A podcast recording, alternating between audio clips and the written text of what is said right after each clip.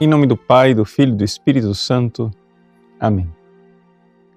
Meus queridos irmãos e irmãs, nesta novena de Pentecostes, chegamos hoje na conclusão do capítulo 16 do Evangelho de São João. Jesus está no cenáculo e, depois de tantas perguntas que os discípulos fizeram, depois de tantas respostas, os discípulos então dão a entender a Jesus que eles compreenderam tudo.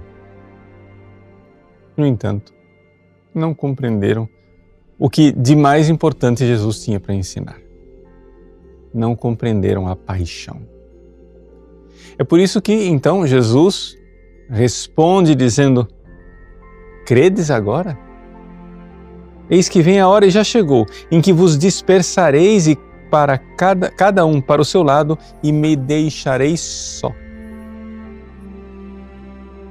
E aqui Jesus coloca uma realidade que o Evangelho de São João é, ilumina. No entanto, eu não estou só, porque o Pai está comigo.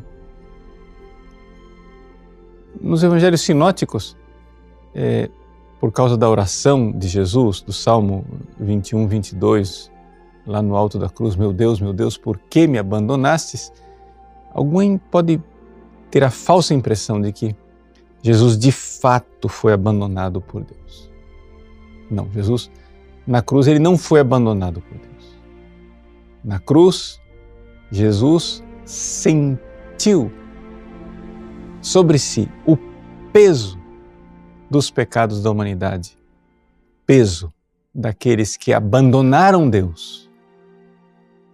E por isso aquele salmo naquele momento.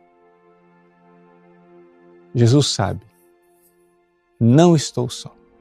Todos irão se dispersar, todo mundo vai embora. Mas não estou só, o Pai está comigo.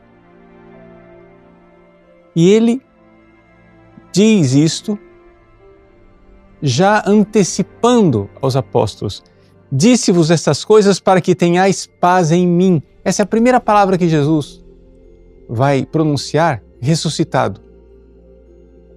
Quando ele, depois do drama da cruz, depois, depois da traição, depois de Pedro ter o negado três vezes, depois dos dez apóstolos terem é, corrido para longe dele, dispersado, depois de até mesmo João, que ficou com ele aos pés da cruz, não ter compreendido a ressurreição. Quando Jesus aparece no cenáculo, na tarde daquele domingo de Páscoa, a primeira coisa que ele diz: paz a vós. Paz. Por quê? Porque eles poderiam ter a ilusão de não estar em paz com Cristo. De que Cristo voltaria e voltaria para se vingar da infidelidade deles, da incredulidade deles.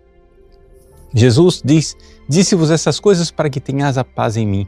No mundo tereis tribulações, mas tende coragem, eu venci o mundo. Tribulações, provações, quedas. Infelizmente é o que a gente tem para dizer. Os apóstolos de, de fato tiveram quedas. E, no entanto, Jesus, no meio das tribulações, no meio daqueles eventos trágicos da paixão em que a igreja parece ter fracassado, Jesus diz: Eu venci o mundo. É importante a gente se dar conta disso. O fracasso, humanamente visível da igreja. A paixão de Cristo é o momento do fracasso da igreja poderíamos dizer, é o momento da grande apostasia. Permanece aos pés da cruz com fé, fé sólida, íntegra, inabalável, a Virgem Maria. Os outros, mesmo ao pé da cruz, vão vacilando na fé. Eu venci o mundo. Esta é a certeza que Jesus nos dá e, portanto, ele diz: tende coragem. A palavra que está aqui é, no grego é exatamente uma palavra positiva, uma palavra de coragem, confiança, verdadeira ousadia de enfrentar um mal. Eis aí as últimas palavras de Jesus dirigidas aos discípulos no cenáculo. Agora Jesus vai começar a sua oração sacerdotal. Não vai sair do cenáculo, vai dizer ainda muitas coisas, mas dirá essas coisas ao Pai. Vamos guardar esta realidade. Disse-vos estas coisas para que tenhais paz em mim.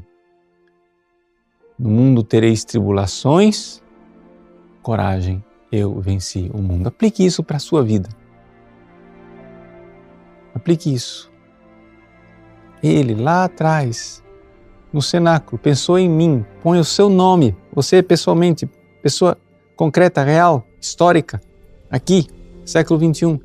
Jesus pensou em você, suas quedas, suas dificuldades.